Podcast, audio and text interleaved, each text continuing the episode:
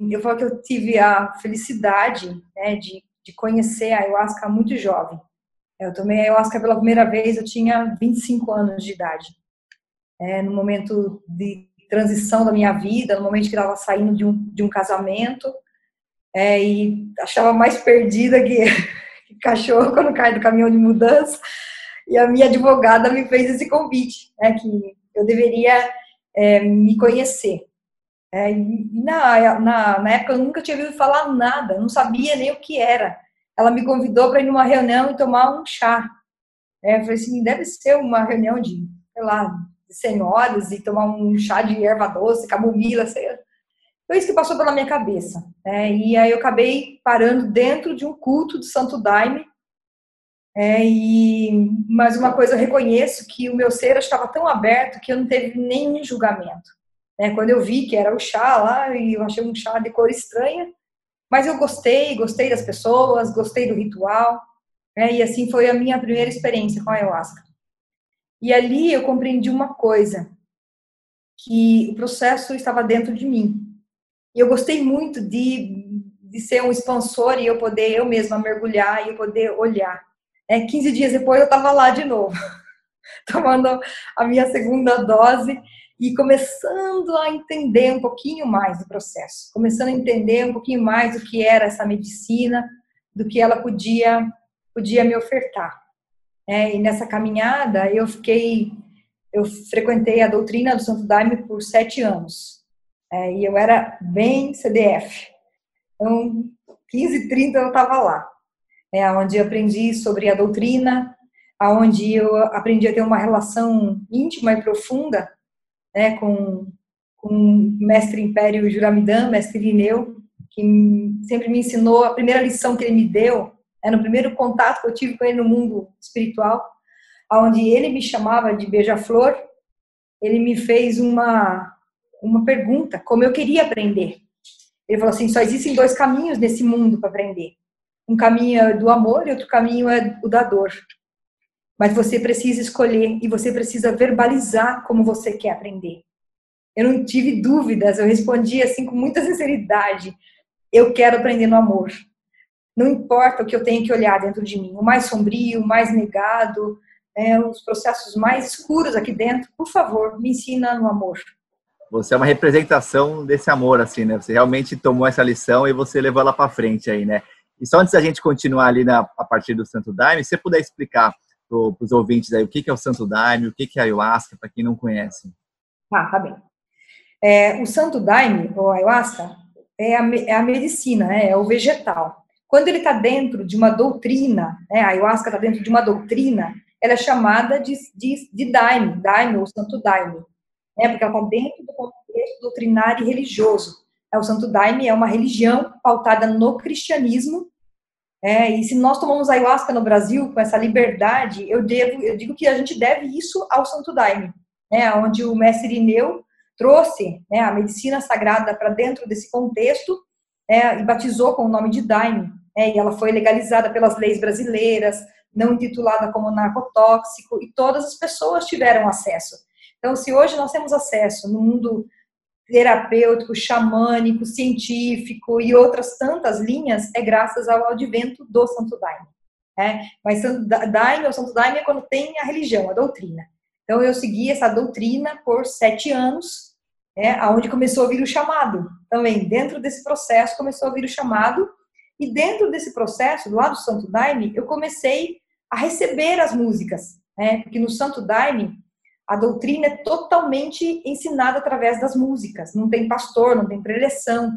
Então as pessoas tomam né, o, o Daime, expandem a consciência e as músicas vão entrando e vão falando, vão ensinando. São canções simples, mas de cunho de uma consciência muito grande, né, de, de muito amor, de muita verdade. Então aí comecei a canalizar também que as músicas que veio o meu primeiro inário que se chama Legado Divino, né, que foi uma composição aí de 60 músicas, é dentro desse contexto. E aí, nesse, nesse período, foram sete anos. É, quando foi fechando esse ciclo de sete anos, eu comecei a receber uma instrução que eu deveria deixar a doutrina e passar a ser uma ayahuasqueira. É, e aí começou a vir o chamado muito forte para deixar a doutrina e seguir nesse, nesse caminho. Eu fiz a minha carta de desligamento do Santo Daime e passei a comungar ayahuasca num contexto mais livre. E recebendo, já vinha nas minhas mirações um processo de eu estar ministrando ayahuasca para as pessoas, mas ainda tinha um processo de negação dentro de mim. É, assim, uma vez alguém me perguntou, eu quero ser um xamã urbano, quero ser uma terapeuta, como você falou, eu nunca quis. Eu acho que eu nunca quis. Eu, a única coisa que eu queria mesmo era me conhecer, mergulhar dentro de mim. E foi dentro do processo de eu mergulhar dentro de mim que começou a vir que eu deveria ajudar os outros, fazer pelos outros. É que a minha cura estava ensinar o outro a se curar também. Que eu vejo que isso é, é real. Quanto mais você ensina o outro a se curar, mais você se cura. Então, o meu processo veio nesse, nesse inteirinho. É, e aí eu fiz a carta de desligamento do Santo Daime e iniciei um processo de uma jornada né, com a medicina sagrada ayahuasca.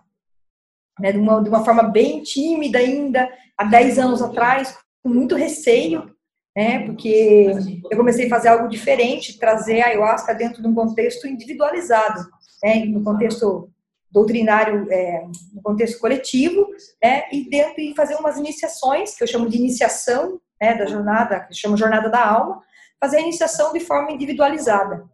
Então, iniciar as pessoas dentro do contexto psico-espiritual, é, aí já mergulhei dentro da psicologia transpessoal, estudar psicologia transpessoal, né, e, e tantos outros estudos, né, eu vejo que estudar é uma coisa que a gente tem que continuar sempre, não dá para parar, né, cada hora tem uma técnica diferente.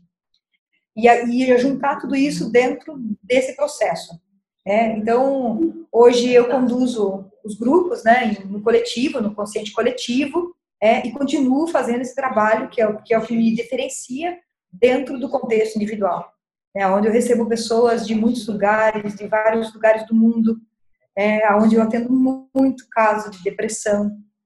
É, então, a ayahuasca realmente hoje é considerado um dos melhores antidepressivos naturais pela propriedade fisiológica dela, né? Pela demitiltriptamina ter esse poder de agir como similar à serotonina. É, então, ele faz uma experiência com a ayahuasca, ela mexe em tudo, ela mexe em todos os seus corpos, né? no corpo físico, no corpo emocional, mental, espiritual, é, te, te dá um banho de serotonina, hoje comprovado cientificamente, reconstrói neurônios. Então, fisiologicamente, ela é uma medicina ímpar. É. E esse então, é o seu eu... trabalho através do, do Instituto Holístico Beija-Flor, né? Que a gente vai colocar aqui o, o, o, link aqui depois. E aí, entrando nesse ponto que você estava mencionando, Rô, como é que ela, a ayahuasca funciona na prática? Igual você trouxe esse exemplo da depressão, né? É, o DMT no corpo, né? Então, você, ao tomar o, o chá, né? É, como é que para as pessoas que não conhecem ou que têm interesse, mas tem muito ceticismo em relação à ayahuasca, por questões do que a mídia traz, questões de diversos medos aí, né? Como é que você é, explica na prática, né? Eu vejo que você sempre trata esse tema com muito amor, assim, né? Como foi seu primeiro aprendizado ali, né? Para quem está nesse ceticismo, e eu vejo também no momento que o mundo tanto precisa desse despertar, né? De um conseguir realmente sentir essa conexão com o outro, né? Como é que na prática isso funciona? É, isso é um ponto legal para a gente falar, né? Porque existe mesmo muito misticismo, existe muito preconceito, é, muita ignorância, porque por, por falta de conhecimento. É, a ayahuasca é, ela é um psicoativo, é um expansor de consciência, é, é uma medicina poderosa, mas eu vejo assim hoje, eu posso responder isso com toda certeza, ela tem que ser bem administrada. É, ela tem que ser tomada assim com, com muito, com muito cuidado. É, você precisa ter uma atenção dentro do seu coração, da sua mente, o que, que você está buscando é, e as mãos que oferta faz toda a diferença. Então, as, as, esse processo desse misticismo ou desse preconceito é justamente, às vezes, em virtude de, de experiências que não foram bem sucedidas, de processos até mesmo onde a pessoa não se sentiu cuidada ou nem poderia ter tomado daquele jeito. É, então, eu vejo que tem que ter um, você tem que saber o que está fazendo. É, sem dúvida alguma, ela ajuda muito porque pela parte fisiológica, pela parte do, de você mergulhar dentro de você e você poder se ver, né, poder se olhar. Então, hoje, as pessoas estão acordando mais para isso, né? estão tomando mais conhecimento, porque, em virtude das pesquisas também estão sendo feitas, né? da, da, ramificação, né? e hoje a ayahuasca está sendo utilizada em vários contextos. Então, sem dúvida alguma, ela é uma ferramenta incrível. Mas eu digo ferramenta, Rick, por quê? Porque ela associada ao processo do autoconhecimento, ela associada à tua busca, ela acelera muito o seu processo é, mas é, é associada. É, eu vejo assim até que tem uma, algo errado, assim, que, de um conceito errado, né? Que ah, toma ayahuasca, a ayahuasca vai resolver tudo. Não. A ayahuasca vai ajudar você, mas quem tem que fazer é você mesmo.